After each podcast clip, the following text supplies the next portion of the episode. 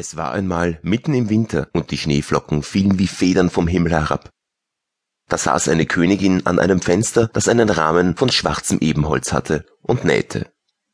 Und wie sie so nähte und nach dem Schnee aufblickte, stach sie sich mit der Nadel in den Finger und es fielen drei Tropfen Blut in den Schnee. Und weil das Rote im weißen Schnee so schön aussah, dachte sie bei sich, hätte ich ein Kind so weiß wie Schnee, so rot wie Blut und so schwarz wie das Holz an dem Rahmen. Bald darauf bekam sie ein Töchterlein, das war so weiß wie Schnee, so rot wie Blut und so schwarzhaarig wie Ebenholz und ward darum das Schneewittchen genannt. Und wie das Kind geboren war, starb die Königin. Über ein Jahr nahm sich der König eine andere Gemahlin. Es war eine schöne Frau, aber sie war stolz und übermütig und konnte nicht leiden, dass sie an Schönheit von jemand sollte übertroffen werden. Sie hatte einen wunderbaren Spiegel, wenn sie vor den trat und sich darin beschaute, sprach sie, Spieglein, Spieglein an der Wand, wer ist die Schönste im ganzen Land? So antwortete der Spiegel, Frau Königin, ihr seid die Schönste im Land. Da war sie zufrieden, denn sie wusste, dass der Spiegel die Wahrheit sagte. Schneewittchen aber wuchs heran und wurde immer schöner, und als sie sieben Jahre alt war, war es so schön wie der klare Tag und schöner als die Königin selbst. Als diese einmal ihren Spiegel fragte, Spieglein, Spieglein an der Wand, wer ist die Schönste im ganzen Land? So antwortete er, Frau Königin, ihr seid die Schönste hier, aber Schneewittchen ist tausendmal schöner als ihr. Da erschrak die Königin und ward gelb und grün vor Neid.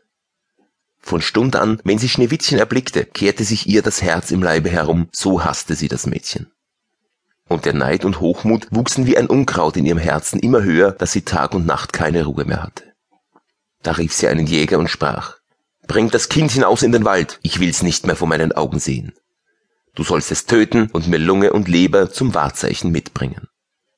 Der Jäger gehorchte und führte es hinaus, und als er den Hirschfänger gezogen hatte und Schneewittchens unschuldiges Herz durchbohren wollte, fing es an zu weinen und sprach, Ach, lieber Jäger, lass mir mein Leben, ich will in den wilden Wald laufen und nimmermehr wieder heimkommen. Und weil es so schön war, hatte der Jäger Mitleiden und sprach, So lauf hin, du armes Kind, die wilden Tiere werden dich bald gefressen haben, dachte er. Und doch war es ihm, als wäre ein Stein von seinem Herzen gewälzt, weil er es nicht zu töten brauchte. Und als gerade ein junger Frischling dahergesprungen kam, stach er ihn ab, nahm Lunge und Leber heraus und brachte sie als Wahrzeichen der Königin mit. Der Koch musste sie in Salz kochen, und das boshafte Weib aß sie auf und meinte, sie hätte Schneewittchens Lunge und Leber gegessen. Nun war das arme Kind in dem großen Wald mutterselig allein und ward ihm so Angst, dass es alle Blätter an den Bäumen ansah und nicht wusste, wie es sich helfen sollte. Da fing es an zu laufen und lief über die spitzen Steine und durch die Dornen, und die wilden Tiere sprangen an ihm vorbei, aber sie taten ihm nichts. Es lief, solange nur die Füße noch fort konnten. Bis es bald Abend werden wollte, da sah es ein kleines Häuschen und ging hinein, sich zu ruhen. In dem Häuschen war alles klein, aber so zierlich und reinlich, dass es nicht zu sagen ist.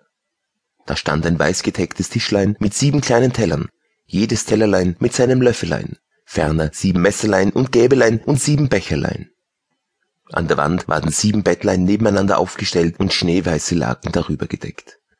Schneewittchen, weil es so hungrig und durstig war, aß von jedem Tellerlein ein wenig Gemüs und Brot und trank aus jedem Becherlein einen Tropfen Wein. Hernach, weil es so müde war, legte es sich in ein Bettchen, aber keins passte. Das eine war zu lang, das andere zu kurz, bis endlich das siebte recht war, und darin blieb es liegen, befahl sich Gott und schlief ein. Als es ganz dunkel geworden war, kamen die Herren von dem Häuslein, das waren die sieben Zwerge.